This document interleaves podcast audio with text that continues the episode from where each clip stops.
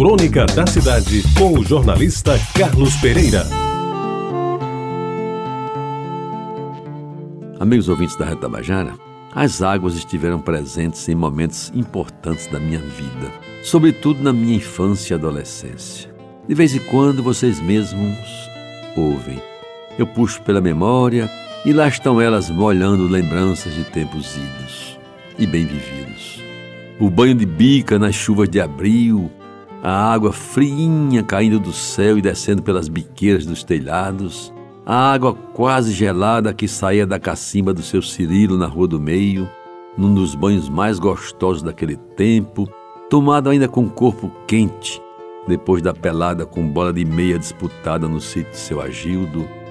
Nos postos da matança, pouco me ocupo, porque o medo de mergulhar era maior do que a vontade de cair dentro deles até porque o risco de se afogar era tão grande, pois um colega lá já tinha perdido a vida numa daquelas aventuras.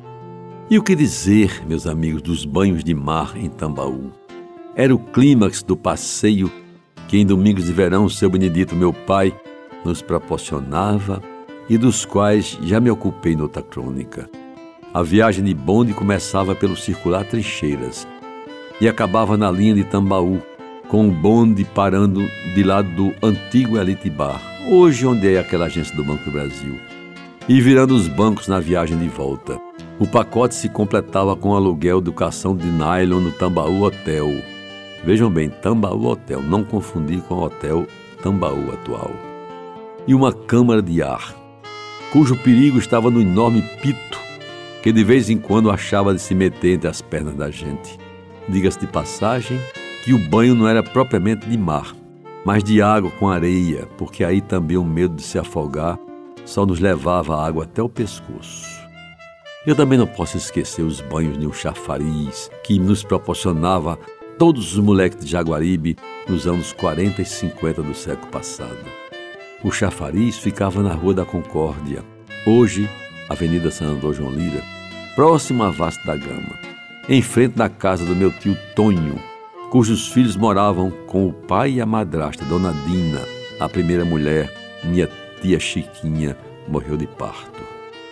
Tio Tonho, ao que eu me lembro, tinha concessão para explorar o chafariz, distribuindo, quase de graça, a água que vinha de uma cacimba bem funda.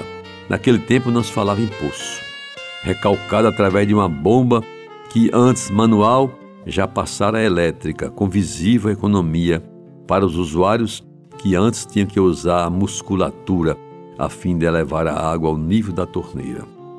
Pois bem, as pessoas vinham e em fila organizada, tiravam a água do chafariz, pagando o mínimo para manter em funcionamento o sistema que não visava lucro, porque não era explorado comercialmente.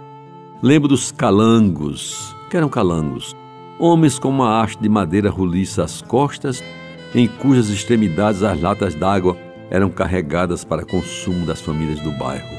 Os vasilhames de querosene jacaré ou manteiga turvo eram bem lavados e escovados para não deixar gosto nem cheiro ruim na água. Essa rotina diária, amigos ouvintes, não saía dos meus hábitos. Dava gosto de ver o chafariz funcionando, as pessoas ordeiramente em fila, enchendo os galões e os transportando bairro afora com humildade e sem um pingo de vergonha pelo que estavam fazendo. E ali, ao pé do chafariz, além dos banhos que a gente tomava com a sua água fria e limpa, se estabelecia uma camaradagem com conversas, anedotas e comentários que iam das meninas faladas do bairro às pastorinhas da Lapinha da Conceição e aos jogos do Botafogo e do Alto Esporte, além da política, à época dominada pela UDN e PSD. E como era gostoso depois do almoço sentar na laje de cimento queimado a colher e jogar a conversa fora, horas a fio, ao lado de um enorme pé de fruta-pão, cuja sombra nos deleitava e nos permitia até leves cochilos. Ah, aqueles tempos, aqueles tempos do chafariz da Rua da Concórdia. Coisas de mim, menino de um tempo que se foi, mas deixou saudades para sempre. Você ouviu Crônica da Cidade com o jornalista Carlos Pereira.